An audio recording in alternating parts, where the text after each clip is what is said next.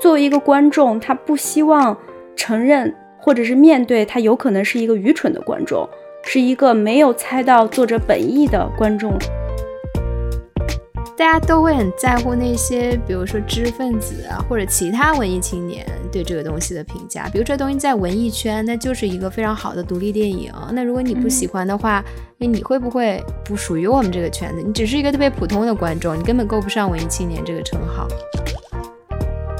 其实就是通过文艺作品里面别人的生活、别人的生命、别人所经历的种种遭遇，其实是在拓宽我们自己的生命的经验。其实明天不会更好，对，明天根本不会更好，世界只会是它原来这种这种面貌。其实你是任何东西都可以去看的，我觉得梁文道也可以去看《快乐大本营》。大家好，我是维，我现在在澳大利亚悉尼。大家好，我是美少，我现在在美国纽约。上一期呢，我们主要探讨了文艺青年对于欣赏与自己价值观相悖的作品时候的一些困惑。这一集呢，我们会继续从文艺青年的视角出发，探讨关于欣赏文艺作品时常常出现的一些焦虑。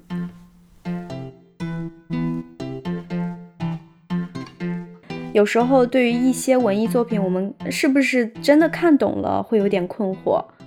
对，我觉得这个跟我们上面聊的第一个困惑是有关系的。嗯，就比如说包法利这种，我当时看我就觉得没看懂，我总觉得懂是什么概念呢？就我了解了作者所思所想，以及他想传达通过这个作品传达的一种中心思想。如果我没有 get 到，我觉得这到底在干嘛？我故事看懂了，但我不知道他想说什么的那种感受，我就觉得没看懂。是，而且有时候就是对于一些作品，比如说我们觉得，嗯，这也就是那样吧，很一般啊。那为什么大部分人的评价那么高？是因为我没看懂吗？我觉得，首先我们可以讨论的一个问题就是，文艺作品的意义到底是什么？我们一定要从中学习到、感悟到什么，它才算是有意义的吗？嗯，因为我提出这个问题，是我觉得有的时候我看某些作品，我觉得我完全没看懂，特别的抽象，但是它给了我一种情感上的冲击。嗯，我即使没看懂，我也会产生特别多的情绪，不管是愤怒，还是痛苦，还是悲哀。它会给我带来一些情感上的共鸣，即使我抓不住作者、创作者究竟想表达什么，但我还是把它评价非常高。只要能引起我情感上的共鸣，我就觉得它是一部一部特别好的文艺作品。它对我来说就是有价值、有作用的。它不需要对这个社会进步有什么贡献，它不需要让我明白作者到底想要传达什么。我不知道你有没有类似的感受？嗯，我明白。先回答你第一个问题，就是。文艺作品的价值到底是什么？我觉得就是每一个人他的经验是非常有限的，在这样的一个有限的时间里面，我们能拓宽我们生命的方式，可能就是吸收这样不同的这种作品。其实就是通过文艺作品里面别人的生活、别人的生命、别人所经历的种种遭遇，其实是在拓宽我们自己的生命的经验。其实你拓宽自己生命经验以后，我觉得你能感受到他人的一些情绪，你能跟他人进行共鸣的这种能力就会提高。嗯，我觉得另一方面也是，如果你积累了更多的这种所谓的审美的经验，其实你能发现更多的美，你的生活会带来更多的层次和色彩。对你可能你自己能达到的这种发现，生活中能给你带来愉悦感的东西可能会更多吧。是的，我个人还蛮喜欢去看那种当代艺术、那种装置艺术的展览的。我有一次去看那个一个当代艺术的展览，然后他就是在天花板上悬挂了一个扫帚。我觉得我心中每次看到这样的不知所云的东西的时候，我也会一惊，想说这到底是在干嘛？嗯，那他的这个艺术家想表达什么？你完全是看不出来的。你可能有时候你去阅读他的那个呃展览的介绍，他可能会透露一些。那如果不看的话，你可能完全就要靠自己的这种 perception 这种感知去做一个自己的判断。那当下我就觉得哦，我就站在那儿抬头看，我看到那个扫帚在他的天花板旁边。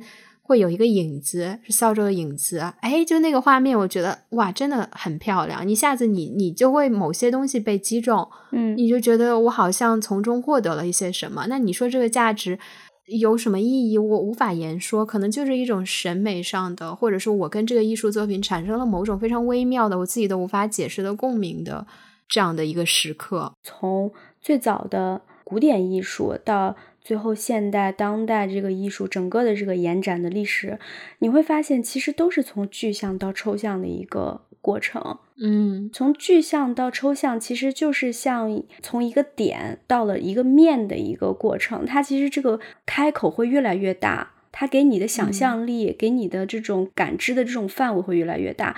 那我我可以把那个点想成一个作者，他的出发点是什么？可能他今天在大街上看到了一个。事件或者是一场车祸，一个现象，他有了一个想法，那他通过这个想法进行了某种形式的创作，但是这个创作是非常抽象的。当这个抽象的作品完成以后，呈现到你面前，如果他没有告诉你他当时这个点是如何来的，没有告诉你当时街上发生了一件什么事情，那么。就那件事情对你来讲就是 irrelevant，没有关系的。你不需要知道他当时是作者是怎么想的，作者的来源是什么。你只需要感知的就是说，他现在呈现在你面前的这个抽象的东西，对于你来讲，你能感知到什么？你能？结合你自己的生活经验，能得出一个什么样的情绪或者思考？我觉得当代艺术，包括后面的后现代艺术，其实都是一种脱离了它原先的作者本意，到达观众或者欣赏者本身，跟欣赏者产生的一种更个人化的一种经验。所以你会觉得我们在看这种非常抽象的艺术表达的时候，我们其实没有必要一定要去了解作者当时创造这个文艺作品的初衷。对我个人是觉得我们。没必要，也而且也无从去探知作者的初衷。我相信一个好的作者，他也不希望所有的观众，嗯，都按照他自己当时他所认为他自己的创作初衷来去想。如果这样的话，那他真的是没必要把它表达出来，因为你的想法一旦在你脑子里面产生以后，到你表达出来的这个具体的形象，那之间就已经产生了扭曲和变化。你就已经没有办法去精准的表达了，那你很难去控制别人不产生误解。如果你一个好的作者他没有办法去接受误解的产生，那你是嗯不能够成为一个好的作者的。嗯，是的，嗯，我曾经约朋友去看这种当代艺术展，我记得当时朋友就跟我说看不懂，然后我其实当时就在想，那究竟什么是看不懂？我当时跟他说我也看不懂。懂就是你刚刚讲的，这里大家觉得懂就是我想知道创作者、艺术家在表达什么。但是你刚刚讲的，其实我们可以去做的是说，我们如何根据自身的经验跟这个作品产生新的连接，我们创造了一个新的价值。我觉得这个才是，也可以把它称之为一种看懂。是的，我个人是这么认为的。比如说最早最早的这种文艺复兴以前的宗教画。它都是画宗教里面具体的一个人，然后尽管这个人物可能每一个画家他画出来的这个形象都有点略微不同，因为没有一个真实的人让你去说这个人就是圣经里面的耶稣。但是他画出来以后，你如果作为一个当时有文化的人、有艺术欣赏水平的人，你会一定知道这个人就是耶稣的，因为他的那个场景设置。就是非常固定的，就是从圣经里面来的。这块有个岩石，这块有一个小孩天使，什么岩间圣母，那你就一定知道这个小孩是谁。圣经的故事情节就是在这儿的。既然能画成这样，那他这个人肯定就是这样，他是一个逻辑的推断。那为什么最后艺术发展到，比如说像毕加索、像高更，他们出来的这个形象是没有一个故事源头的？那没，你没有办法从一个典籍里面找出这个故事的来源是什么，或者这群人当时是以谁为原型的？他没有一个原型，他就是一个甚至连个脸都没有、手都没有的一个形象，就摆在你面前。那你看到什么？你能看到什么就是什么。作者不会跟你说这个人是我的表姐，我以我表姐为形象创作的。所以我觉得艺术最后发展的方向就是它脱离了一些禁锢它的一些具体的东西。他从一个描摹到了一种真正的一种想象力的发挥。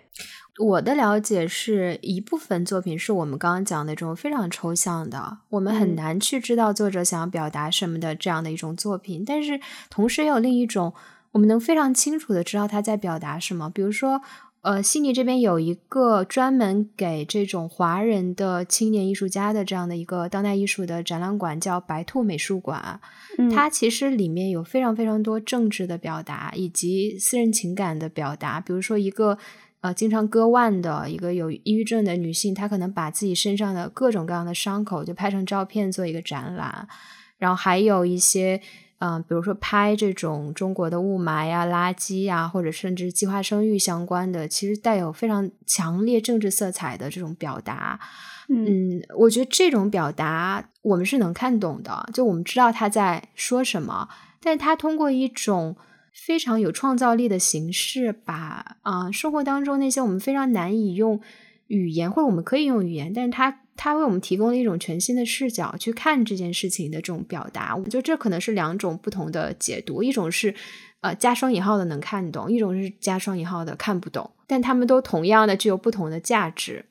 对的，比如说我之前看的，在纽约长岛那边有一个 MoMA 的一个分馆，有一段时间展示的就是海湾战争。他想展示海湾战争当时平民遭受的这种战争带来的巨大的痛苦，比如说死亡，嗯。妻离子散这样的一个主题，它的一些一些，比如说装置艺术，一些影像展，真的就会让你产生一种你在里面，你就会浑身不舒服。这种视觉上的冲击，让你觉得你就像置身在那样的一个战场里面，你你就像置身在那样的一个难民家庭里面一样。这样的冲击是你一个新闻报道里面这种冲击是完全不一样的。因为它脱离了一种事实性的一种描述，它虽然是以一种真实的影像在给你呈现，但是你能感觉到它是一种情绪的表达，就是这种情绪是从新闻播音员和一种事实的呈现里面你所得不到的。是的，有的时候我们就是需要这种情绪上的共鸣。我们被这些情绪所触，我们我们需要被抚慰的，就是情绪这个部分。对你情绪上的冲击，才能真正的到达一个人的内心，就是让他意识到战争原来是这么的残酷，他们给当地的这么多的家庭造成这么大的伤痛。是的，哎，我想起一件挺有意思的事情，就是我男朋友不是很喜欢看这种艺术类的抽象的东西。然后有一次我硬拉他去了我刚刚说的那个白兔美术馆，他在里面就非常的焦虑，就是来回走，他可能就是觉得看不懂。然后后来他跟我说了一句话，他说。我觉得我平常的工作就是把复杂的东西简单化，没想到还有这么一群人在把简单的事情复杂化。他怎么就觉得事情是简单的呢？是的，就是他觉得这个美术馆里的艺术东西是在给我们制造了更多的复杂的东西，就他觉得他是制造复杂。但是对你说的对，他没有看到的一层是说这个东西本来就是复杂的。我们只是通过一种更具有美感、更具有创造性的东西把它表达出来而已。他之前可能是没有认知的，他觉得这东西是不存在的，是因为这个美术馆出现了，它才存在的。嗯，我觉得艺术、文学、艺术、文艺这种东西，它就是在让这个世界的这种 chaos 的这种状态展现在你面前。是的，我觉得这才是一种真实的状态。那你说像法律和规则？它其实是把复杂东西简单化的。如果我硬要这么说的话，因为你想想人的行为多么的飘忽不定，但你就给一个法律上的一个规定，就是说，如果你这么做的话，我就惩罚你；如果你那么做的话，我就奖励你。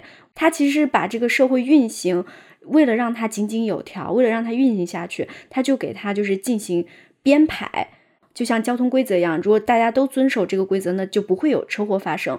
但是呢，现实生活是这个世界，如果我们抽离了这种人为的东西以后，你会发现人性的东西就是复杂的，就是混乱的。嗯，是的。那对于很多普通人来说，他们宁可不去看这个东西。那我们之前也经常讨论，就生活真的已经太苦了，他们可能觉得我没必要再给自己制造更多的麻烦，就包括。嗯，之前给你讲的，我周围有很多朋友就非常不喜欢看悲剧，知道这个东西它可能揭露了一些很黑暗的现实，或者带有一些悲剧的色彩，很多现代人不喜欢看的，他们希望能让他们哈哈大笑的东西，而不喜欢这种让他们会难受的东西。明白。就刚才就是我们谈到，就说有没有看懂，有没有听懂，就是懂这件事情。我觉得在一某种程度上，它其实是存在懂的一个概念在的。嗯，就比如说，咱们不以这种电影。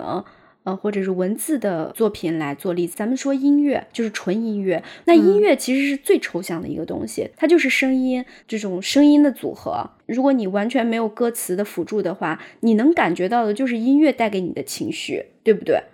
但是你如果在完全没有任何乐理知识的情况下，你听音乐可能就是哎，这个挺好听的，这节奏感挺强的，挺欢快的，然后那个。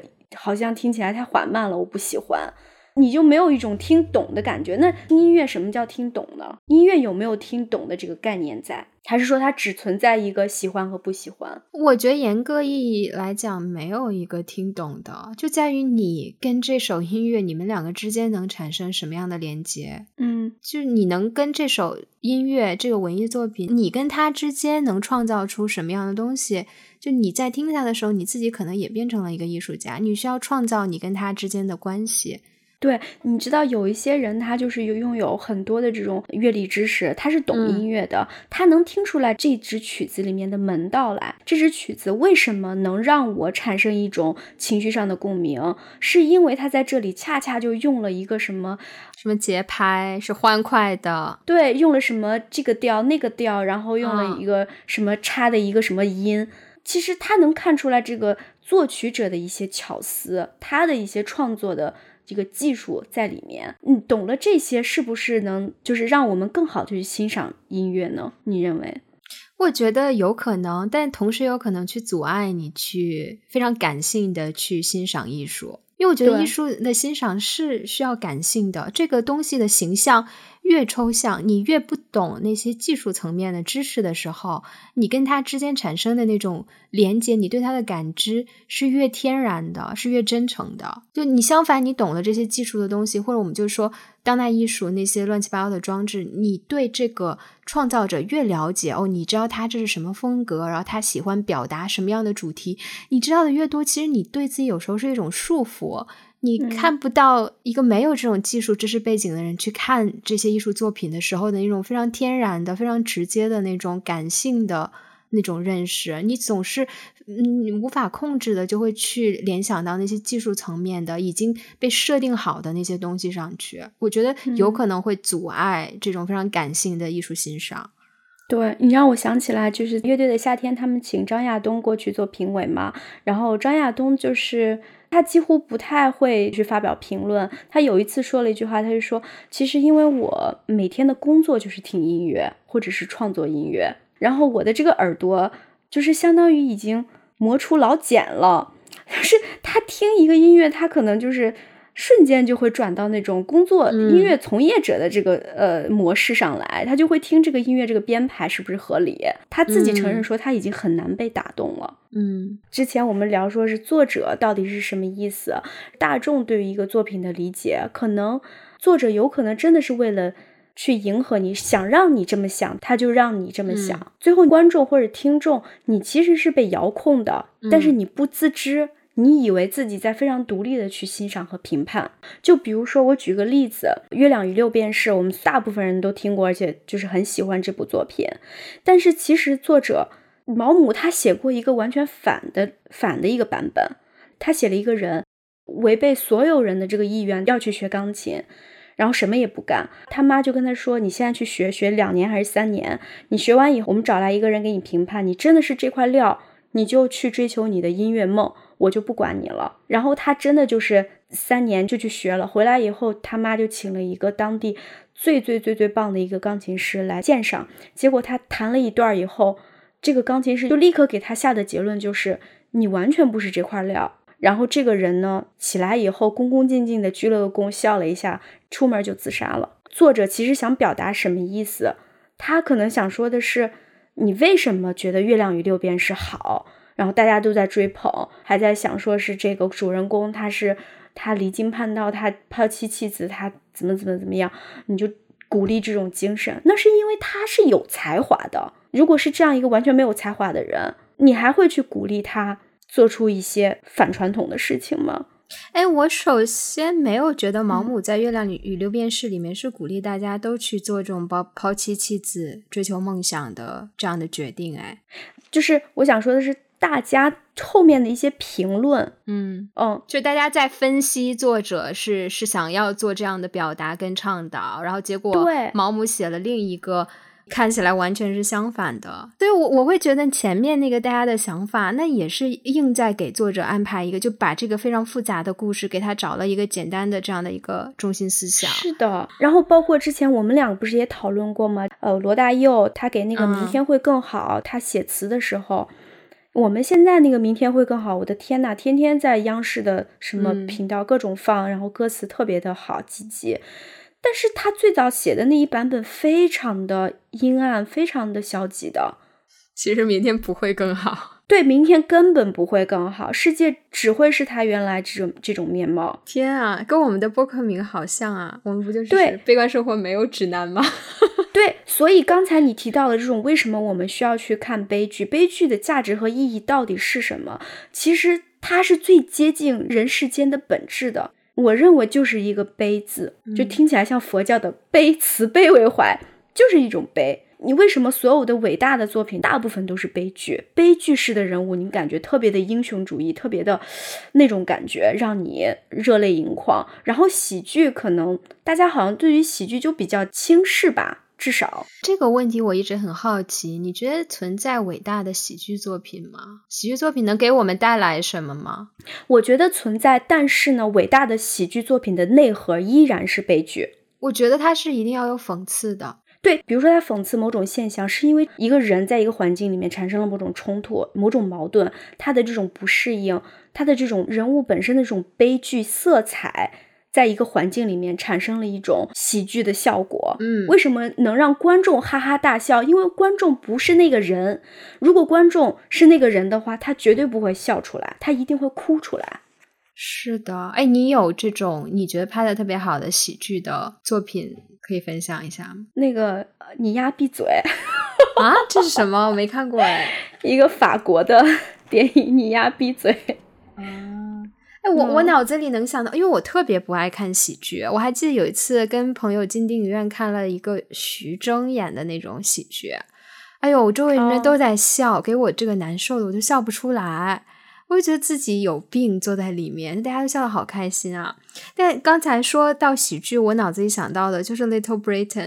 啊，Little Britain 也很好。这个算喜剧吗？它算，但是它，我觉得喜剧就是只要能让你荒诞的笑，哈哈笑的，其实都算喜剧。嗯，但是呢，你要看这个喜剧跟赵本山小品的那种喜剧，那肯定是完全不一样的。诶，赵本山小品早期的小品，他也其实是在讽刺社会的现实的，只是到了后来。就变得，你看他那些什么卖拐什么的，那其实他也在讽刺这种。其实你想想，就是生计没有保障的人，靠行骗就是维持生计。但是再往后走，现在已经变了，现在变成弘扬正能量了。对，那你包括说相声嘛？那相声最早以前全是讽刺的，是他靠什么？他靠什么来讽刺？他就是插科打诨，然后以一种让大家哈哈一笑。但是他说的都是社会中丑恶的现象。嗯。他们那个前一阵网上就把好久好久以前最早期的春晚上的一段相声，应该是牛群他们的一个相声找出来了。人家宣扬的是女性主义，就凭什么女性要做家务就之类，我具体内容我忘了，就非常非常符合我们现在价值观的女性主义。但你看现在这个有可能进到我们相声的内容里吗？不太可能了。欢迎收听《悲观生活指南》。你想要和其他听众及两位主播继续探讨我们在播客中讨论的话题吗？你对《悲观生活指南》有什么建议吗？欢迎加入我们的微信听友群，添加方式可以在播客单集信息 show notes 中找到。你也可以在新浪微博搜索“悲观生活指南”找到我们。如果你喜欢我们的节目，请在苹果 Podcast 上给我们五星好评，转发分享，与我们一同与世界建立更深的连接。我觉得聊到这儿，我们可以聊一下我们俩之前讨论的关于那部电影《春潮》的那个事情，就是我跟米要看完《春潮》，我们两个知道自己是喜欢这部电影的，但对于这部电影，它其实中间出现了非常多似乎带有隐喻的一些细节，比如它出现了那个一只黑羊被捆绑着走了，包括在水里忽然出现了一个长发女人，这些非常不符合故事的这个剧情而出现的一些类似意象的这种东西，然后当时。我们也在讨论，包括它结尾的那个潮水在地上流，这些意象究竟意味着什么？当时我们两个跟一个共同的朋友去讨论这个问题的时候，这个共同的朋友就会觉得我们不应该这么细节的去拆解这一部电影当中的这些意象，然后去分析、去讨论。嗯，他就是大概这个意思吧，就是你一定要，嗯，非得把这个电影像肢解一样解开，然后去。抠说作者到底用这个黑羊是啥意思，然后去各种就去猜嘛，好像这个东西一定要有什么意思。那他的观点是说，也许可能作者就没有意思，他就觉得这个意象非常的好，非常的酷，他就加进去了。他觉得这个意象跟这个电影的气质比较符，他就加进去了。也许就是作者的一个任性之举。就他也承认说，也许会有一些隐喻，但他认为你没有必要让你花这么多的心思和时间，去苦苦的去追寻作者到底什么意思。我们两个当时去分析这个电影里出现的隐喻，跟他持有的这种观点，就特别像我们刚刚聊的。那一种是他是以一种非常感性的态度去了解、去欣赏这部电影，他觉得没有必要去探讨。技术层面的这些东西，就加双引号，这些细节是我们其实真的就是无从得知的。这个导演他本来的用意，他觉得是没有必要的。那其实，在这个例子上，我会觉得，就包括我们刚刚探讨的，会觉得这种技术层面的东西，我们不是说就你就不能碰，你才能。更好的欣赏一个东西，那有的时候我自己先去看这个艺术作品，我产生了一些自己的理解之后，我再去了解这个艺术家是谁。那他当时他做的一些采访，在讲他创造这个艺术作品的情境跟故事是什么，我觉得我也可以了解。那反而是我又多了一层认识。哦，作者可能是这样想的，那我的认识是什么？其实这是一个不同层次可以共存的这样的一种理解。对。就我对这个朋友的了解，我觉得他当时的意思可能是说，他不反对我们就这些细节去聊我们自己的感受，但是他可能比较不喜欢大家一直要去探究这个作者本意是什么，因为他自己可能也是从事过艺术行业，他知道很多作者，就是比如说。嗯，当时有一个特别奇怪的一个加的一个一个意象，然后那个观众就疯狂的在讨论，哎呀，这个好奇怪，到底什么意思？结果引起了大讨论，大家就就是闹得已经不可开交了，就是正方反方各种猜，各种而且互相打压，就说你说的不对，我说的才对。结果呢，这个作者在背后就冷笑说，哼，其实我啥意思也没有。我就是啊，那天什么吃了个饭，然后心情好，就突然看到了一个什么东西，我就加进去了。就是他自己真实遇到过这样的一个呃事情，就这种事情还不少。作者他在创作的时候，他自己是相对自由的，因为他在创作的过程中，这个作品还没有问世，还没有面对观众，他不需要对观众负责。假如说一个比较呃相对比较理想的状态，他不需要对他的观众负责的话，那他真的就是很任性的。首先，我同意，就是伟大的艺术家，他去创造一个艺术作品的这些技巧、原因是无法总结出来的。就你没法去学习一个特别伟大的导演，他是如何去拍电影的，他可能根本就没有办法写出一本教科书给后人去学习参考，如何像他一样拍电影，因为那可能是有很多非常感性的，像你说的，甚至没有原有的东西在的，就是一种直觉。甚至一种天赋，然后他他所做的这种表达，但是呢，我又不认同任何这种我们觉得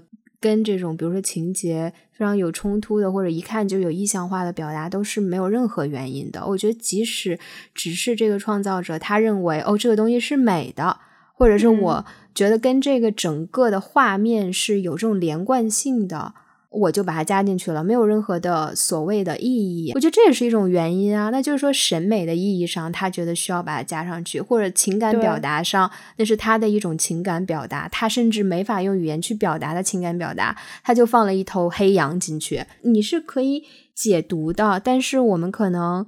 没法形成一种理论，就是比如说电影出现所有黑羊都表达了什么束缚，表达了什么母女之间的一种什么挣扎，哦，这个肯定不是的。对，其实我觉得他对我们之间的这种讨论有一点误解。其实我们两个的本意也并不是说我们要去呃抠说这个黑羊到底是啥意思。其实我们两个只是在我们讨论的过程中想。更多的去理解，有可能是我理解到的东西，你没有理解到，你可能从我这儿获得了一种 perception，然后我可能有一些东西，我可能感知不到，从你那儿又感知到了。我觉得这是我们在讨论过程中，其实对一些具体的情节讨论，其实是对电影整个两个人这种感受的互补，一个经验的沟通。是的，我觉得我们遵循的原则就是这个东西是没有唯一答案的，我们只是想通过分享来看看对方是怎么理解这个这一部分。是的，我觉得其实我跟你在讨论春潮的时候，我更多的是比较享受获得一个另外一个人对这个电影的一种看法、一个视角。我觉得可能他不是很喜欢我们做的这个事情，可能。他自己，我猜啊，当然不一定是他的真实想法。他不愿意去面对，有可能他做出的一个结论是错的，然后他有一种被作者耍了的感觉。作为一个观众，他不希望承认或者是面对他有可能是一个愚蠢的观众。是一个没有猜到作者本意的观众这样的一种情境，我觉得很多时候，比如说你在豆瓣评论区里面，你看到有一些观众发表一些自己的一些看法，后面有一些人评论说这完全是错的，作者根本不是这么说的，怎么怎么样？观众都特别想当一个完美的观众，都想说我才是最懂作者本意的，我了解最多。但其实没有一个观众是这样的，因为你不是作者本人。从这个结论就可以得出，就是说我们不需要，就是作为一个观众，我没有什么负担，我们错了又怎么样？这是我的理解而已。哎，说到这个作为观众的负担，我还蛮想聊一下，就是你前面也提到了，有时候看很多非常抽象的这种独立的文艺片啊，或者甚至书籍或者艺术作品。有时候我们会陷入一种自我困惑，就是嗯，为什么我没有 get 到大家对他的赞誉啊？那那这是不是证明我这个人审美能力不行，知识储备不够，我才没看懂？那为什么大家都说他好呢？特别是大家都会很在乎那些，比如说知识分子啊，或者其他文艺青年对这个东西的评价。比如这东西在文艺圈，那就是一个非常好的独立电影。那如果你不喜欢的话，那你会不会？不属于我们这个圈子，你只是一个特别普通的观众，你根本够不上文艺青年这个称号。对，我觉得这就是一种群体的认同感。我觉得在任何圈子里面都会有。你在电影圈里面，大家都认为那个某某某电影什么奠定了什么什么的基础，开创了某种什么电影手法，结果你就认为它很烂呀，没有什么价值啊。但是你又不敢说，你说出来你会被群起而攻之，这就是一种。首先，你不想脱离这样的一个圈子，你还是给自己希望自己是融入这个圈子，希望是圈子的一员。但同时呢，你又不屑于沦为这个圈子里面的平均值，你还是希望在这个圈子里面成为某种佼佼者。你希望建立自己的某种特殊的地位，所以你希望有一些独立的这种看法。就是这是一种矛盾，这真的很矛盾。我觉得这跟人。在一个更大的群体里面，这种又想融入又想脱颖而出的这种矛盾心理其实是相通的。我可以讲一个我做过的事情，就可以反映出就这种豆瓣评分其实很多分是 这么出来的。就有一部啊电影叫《大象席地而坐》啊，我知道。对，就是这是一部超级超级长的电影，我记得是。四个小时吗？对，四个小时，四个多小时。然后豆瓣评分是八点一分。然后这个导演拍完之后呢，就自杀了。然后大家都觉得非常的遗憾，觉得是一个这样的一个文艺天才自杀了。然后当时我真的是啊，忍着看完了四个小时，太长了。然后你知道，这种文艺电影它的节奏都是非常非常慢的，而且它没有一个非常固定的。故事，它可能就是非常散的，这样的去就是一类似纪录片的这种拍摄方法。我当时就是终于熬过了这四个小时，我就想说，天啊，我到底给几分呢？就是我的感受就是熬完了，你知道吗？就我没有觉得他拍的不好，我也没有觉得拍的他好，我也不知道我怎么去评价他的这个片长，这个东西非得要四个小时吗？但我同时又看到了很多关于胡波这个导演的评价，以及他可能这是四个小时的时长，是他对这种艺术非常。真诚的、执着的坚持，他不同意把它按照商业片的这个长度去修改。那其实我的思思考是受到这些评价影响的，我当时给了五星吧。但我其实心里跟我其他的五星相比是比不上的，因为我没有一种情感的共鸣。我觉得就是豆瓣这个东西本身，你去你去点说，哎，我看过这个，或者是我看过，我想看，我再看。以及你去评论，你就是一种社交媒体的感觉了，因为你剖出来，其实关注你的人是可以看到的。表达出来给别人看的话，你肯定会受到别人评价的一种影响。对，就是这种片子，我就会觉得一定是有非常高 审美能力的人才能看懂的。我就自己硬往上靠，即使我可能真的就不喜欢他，我也硬往上靠。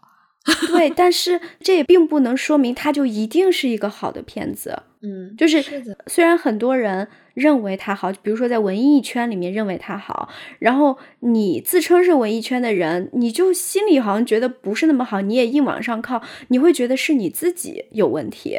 但是你真的说白，他说不定就是一个皇帝的新衣呢。是的，然后这就我们可以过渡到下一个话题了。审美这个东西非常个人化的，嗯，我们有的时候就比如说我们同认为自己是文艺青年，我们也有非常多我们都非常喜欢的文艺作品，但是我们在审美上所偏好的那个东西就是不一样的。那我真的就是要提蓝丝绒了，就是就米歇尔会给我推荐蓝丝绒，还有那个你特别喜欢的什么？穆赫兰道，穆赫兰道，对，还有希区柯克吧。对希区柯克的电影，就是我大卫林奇的电影，我都蛮喜欢的。还有希区柯克，我最喜欢的导演就是大卫林奇，还有那个昆汀塔伦蒂诺，我特别喜欢他们。就是待会儿我可以给你讲我自己的一些困惑。你刚才想说的就是，虽然我们两个都认为自己是文艺青年，能欣赏一些很多就是 别人可能电影对别人可能不是很欣赏的电影，但我们两个之间也会有很多的区别。是的。是的，我就觉得这还挺有意思的，就包括我们可以讨论，我们要不要走出自己的这种审美舒适圈，然后去是究竟是因为我们太封闭呢，还是说审美这个东西本来就是封闭的？我觉得其实像你刚举的例子，就是我们两个人之间的这种区别，其实是跟我们的性格和我们就是从小形成的这种看世界的方式是有关系的。就比如说，我可能对一些更离奇的。荒诞的东西可能更感兴趣，我就想看看，就是这种隐秘的角落发生了什么。我的猎奇心理可能更重。然后对于你来讲，你可能在情感上可能比我更细腻，你可能在情绪上可能更注重这种共鸣感。对我自己总结，就是这东西一定是要跟我的生活有所共鸣的。就比如说，呃，我去特意去看了一部希区柯克的电影，我之前从来都没看过，那个是叫《电话谋杀案》吗？对我看完了，我就觉得 OK，他讲了一个谋杀案，然后呢，就是我没有一种情感上的共鸣。包括我前面讲，我非常喜欢同性题材的，就是这也是我的一种偏好。就我非常喜欢看这种弱势群群体、边缘人群的这种故事，因为我觉得非常能触动我。我会觉得每个人都在生活中的某一个阶段或者某一个方面上，你是这个社会的弱势群体。我非常喜欢看到一部文艺作品，把他们放大，把他们作为主角去讲一个故事。明白。我觉得其实，在跟你交流的过程之中，我也把自己调整到了。嗯，一种多去注重感情这块儿，或者是嗯生活经验共鸣的这个主题的作品上面，你有没有发现？其实我也看了很多你给我推荐的作品，而且我发现，其实我对这种作品的感知力也在慢慢的上升。我发现那个东西并不一定是我的非舒适区，我只是没有去关注。当我关注的时候，我也许我也能。感觉到它的美和跟它产生共鸣，只是我一开始就非常的懒，就是一种漠视，对一些存在的东西选择了漠视。那你说反过来，我也去看了你给我推荐的，你喜欢这个类型蓝丝绒，就我我会觉得他们似乎代表了米歇尔的一种审美偏好。但是呢，就是我即使花时间，我真的去认真看了，但我并没有觉得我进入到了我之前的非舒适区，然后我可以像你一样去欣赏我喜欢的这种别人欣赏的这种类型的电影了。这是因为我的投入不够呢，还是说真的人的这种偏好还是存在的？我觉得人的偏好还是存在的。就刚才你提到说你喜欢的电影，可能真的需要跟你自己的生活经验有一定的。呃，相关性，然后你的共鸣感会更强烈。那可能我在这一块的这种要求就没有那么多，我可能更希望一部电影给我一种全新的，跟我的生活可能不要重叠那么多的。当然，跟我生活重叠有共鸣感的东西，我也是非常喜欢。只是我可能对于那些非常非常呃离奇的东西、荒诞东西，会让我的肾上腺素会非常的高。对于一部电影。可能有的时候我并不是在看待这个故事本身，我可能更想去看这个电影，它拍的好奇怪呀，就会觉得哇，好神奇的这种感觉。像我最早的时候，比如说十几岁的时候看昆汀的电影，我就会觉得这跟我以前看的电影完全都不一样，嗯，然后我就觉得特别的受启发和震动，我就觉得哦，原来电影还可以这么拍，我就会自然而然觉得他的电影就是好的。但是，当我以为他特别的酷的时候，就是拍的东西特别的新奇的时候，然后有一次我看到他的一篇采访，他说他汲取了很多的灵感和素材，是从哪儿汲取的吗？是从香港最早的七八十年代那种武打片里面汲取的。然后我就特别的矛盾，就是我欣赏的东西，我认为高级的东西，为什么？这个作者竟然在从我认为低级的东西里面再汲取养分，那到底什么是高级，什么是低级？就是我陷入了一种矛盾。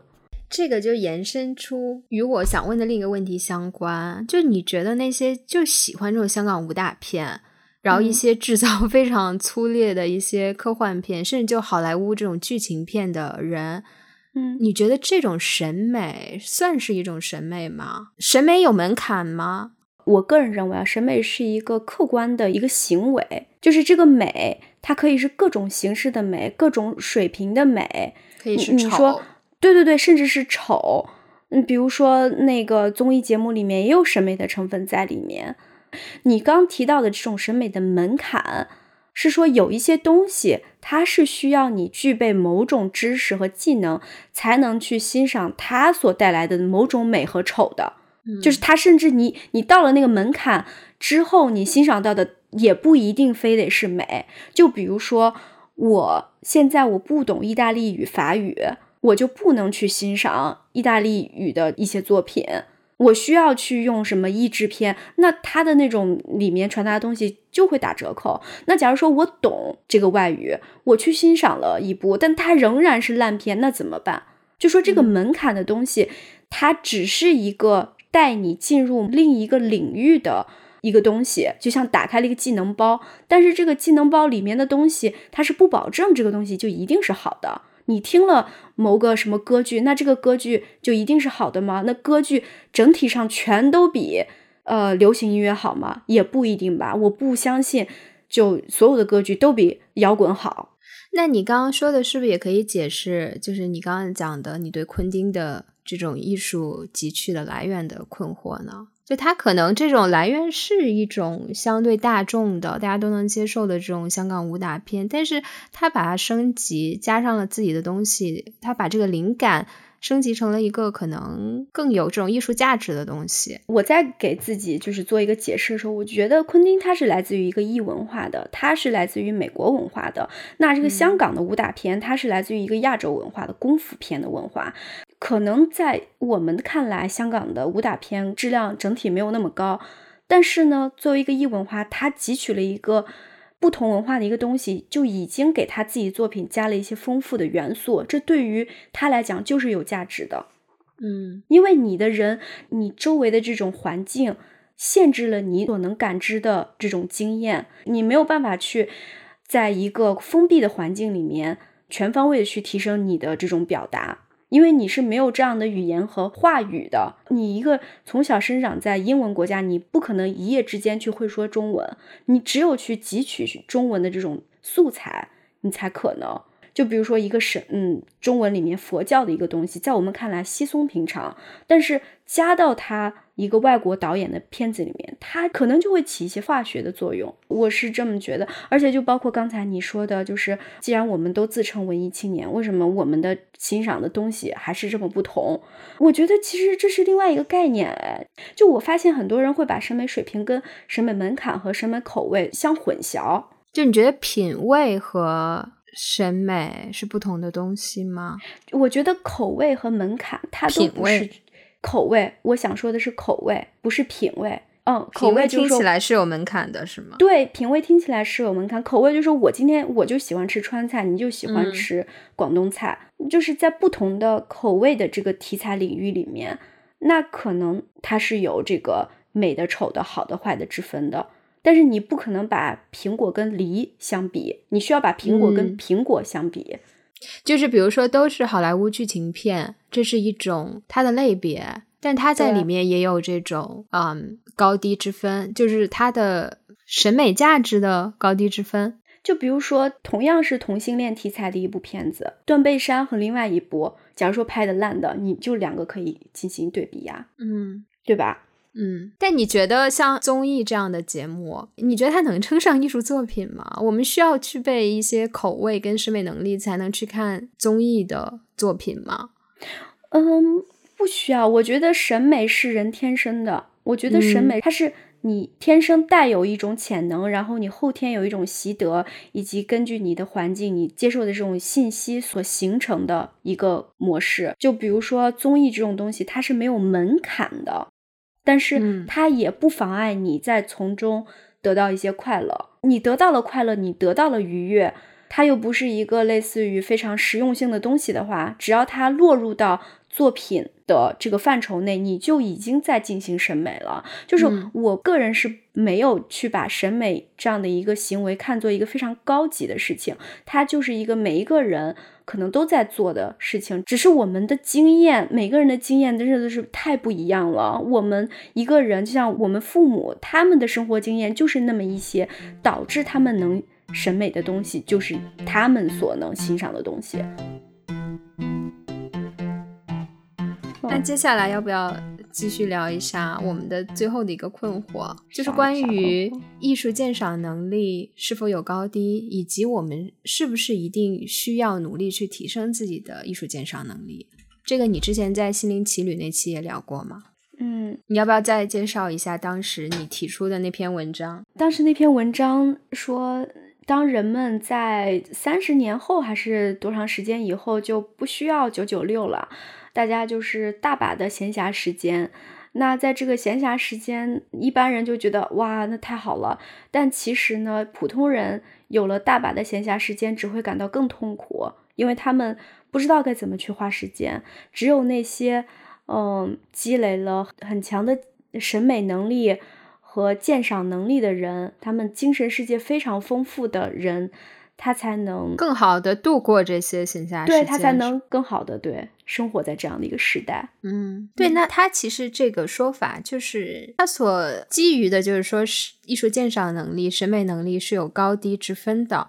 那你审美能力越高，艺术鉴赏能力越高，那你越会享受生活，你越可以感知生活的美，你这个生活过得是越丰富多彩的。嗯，对他想说的是一个看似表面上是一个高度的区分，但我认为其实它不应该是一个高度的区分。嗯，我觉得它更像是一个水平的，就是一个广度的区分。就是如果你达到某种广度的话，你可能就不会受所谓的题材、风格、媒介的这种限制和干扰，你可能就会更加就是能感受和察觉到各种题材风格。和主题的这种审美价值，甚至你都就像你之前在《心灵奇旅》里面提到的，就是说我可能积累到某种程度，我也可以去看综艺节目，我也可以去看宫斗剧，但是我得出的结论和我产生的一种想法可能是不一样的，它能带给我的东西可能是不一样的。嗯，为什么就是有些人能得出一些不同的结论呢？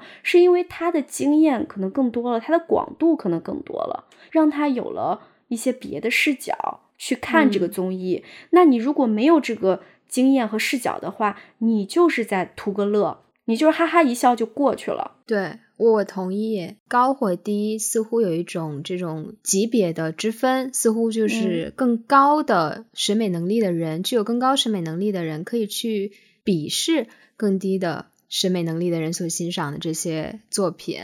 那你刚刚讲的，我非常认同。这个人当他去审审美能力通过他不断的去积累、去欣赏。他其实是变得更广阔的，他并不是说我站到了更高的这个地方，我就跟你下面更低级别的人好像隔离了。相反，他是可以去欣赏更多东西的，而且我觉得这些艺术作品可能是触类旁通的。嗯，对，我觉得是，我觉得抛开一些。人们这种，比如说刚才提到的口味上的区分，以及性格上的一些差别，我就觉得审美能力这个东西，就像我们积累词汇量一样。嗯，就我们同意。就比如说一件事情，都会让我们感到非常的生气、愤怒。那这个愤怒的情绪，谁都会有。然后在某种情境之下，我们每个人都会感到愤怒。但是呢？当你不知道怎么去表达的时候，你没有有这个词汇量，你表达出来的东西就是没有那么的有力量。就你觉得，就是提升自己审美能力的这个过程，也是在习得一种新的语言，是吗？是的，嗯，你具备了语言，你才能看到更多的东西。语言是反过来来塑造我们的思维的。就既然具有更高的审美能力，意味着你整个人变得是更广阔的。那其实我们是不是都应该把这个当成一个？人生的目标，自我发展的一个目标呢？对的，嗯，那你觉得要怎么达成这个目标呢？嗯，我觉得就是开放的心态吧。如果你身边有自己的朋友跟自己的这种品味或者是口味啊什么的完全不一样，你其实可以去尝试，你可以去保持好奇的心态，说，哎，我这个朋友在听什么，我也去听听；我这个朋友在看什么，我也去看看。比如说十次尝试，有八次你不喜欢，有两次可能就给你。一个新的视角了，就给你打开了新的世界的大门。嗯，是的，是的，我觉得你刚刚说的好奇特别重要。是的，真的是好奇，而且真的你不要急于下一个结论，你就觉得人家看的这些都是垃圾，然后你看的就是特别好，然后怎么怎么样，千万天啊，我就有这种，我就会觉得。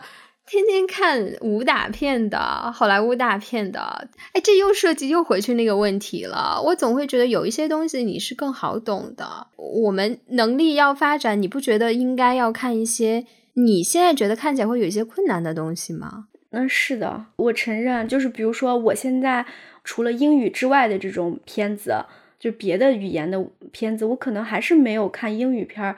更顺畅，嗯，但是你就得逼着自己看一些，否则的话，真的就是完全是英语和中文的这种视角，你会发现你失去了很多，包括可能有一些南美的片子，还有西班牙的片子，你会觉得哇，原来他们的这种生活，就包括里面不同国家的生活方式，你都会接触到很多。我们真的要接受让自己不舒服的东西，然后去面对复杂性，然后不要预设一个东西哦，这个东西我看不懂，包括我们这个懂的概念到底是什么，我觉得都是非常值得我们思考的。对，就有一段时间，我不知道为什么，我真的是跟疯了一样，我就特别想想去探究一下这个奇门遁甲到底是一个什么东西，然后我就疯狂搜跟这些相关的电影。我几乎就烂片看了，就真的全是烂片，就 有的还挺有意思、挺热闹的，就真的看了十几部。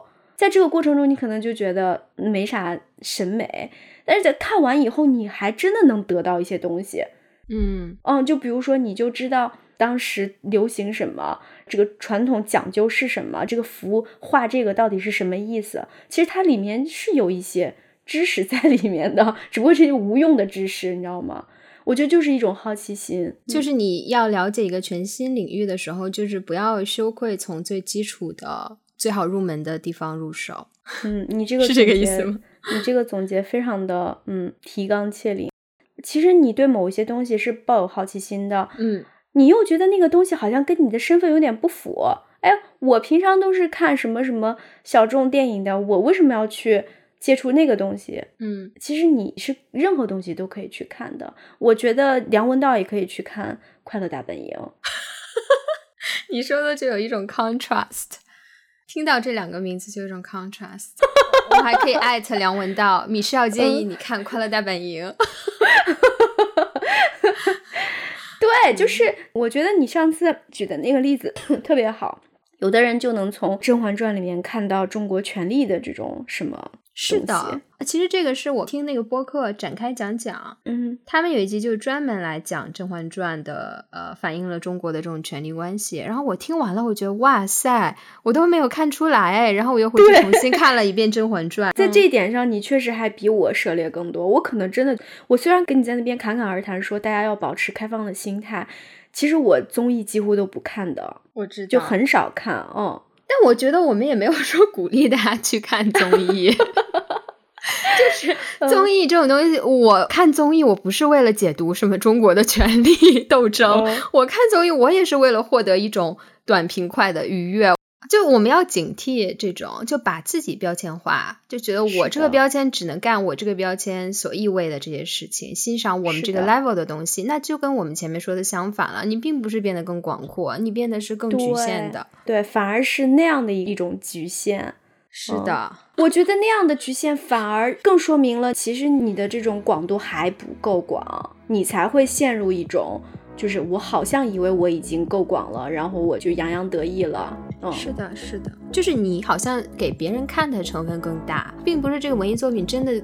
对你有多大的价值？你只是想让别人知道我是一个审美情趣非常高、非常与众不同的人。是的，嗯，OK，好的，那今天就聊到这儿吧。我要去看综艺了。哎呀，我觉得我们这个话题真的是可以一直聊下去，因为这个话题就感觉一直在循环往复。希望大家加入我们的微信群，或者是关注我们的微博，跟我们一起继续来讨论这个话题。好的，好的，谢谢大家，拜拜。